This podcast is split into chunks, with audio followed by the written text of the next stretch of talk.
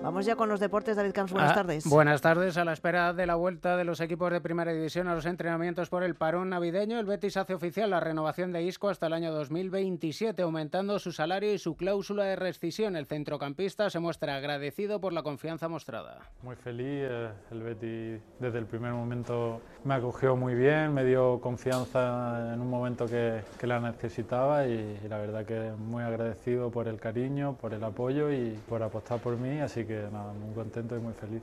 Última jornada del año en la Euroliga de baloncesto, la decimoséptima con el Real Madrid buscando ante el colista las Belvillerban su decimosexta victoria, las bajas de Rudy, Ezonja, Yabusel y Dek en el equipo dirigido por Chus Mateo. Si algo venimos haciendo hasta ahora es respetar al equipo contrario, ¿no? Creo que respetamos mucho a todos los rivales y eso es lo que nos está ayudando a sacar buenos partidos fuera de casa. Y la presión aquí en el Real Madrid siempre la sientes porque siempre tratas de hacerlo lo mejor posible y nosotros entendemos perfectamente lo que es este club, una manera de pensar y eso es lo que hacemos todos los días, trabajar y trabajar para estar lo más finos posible.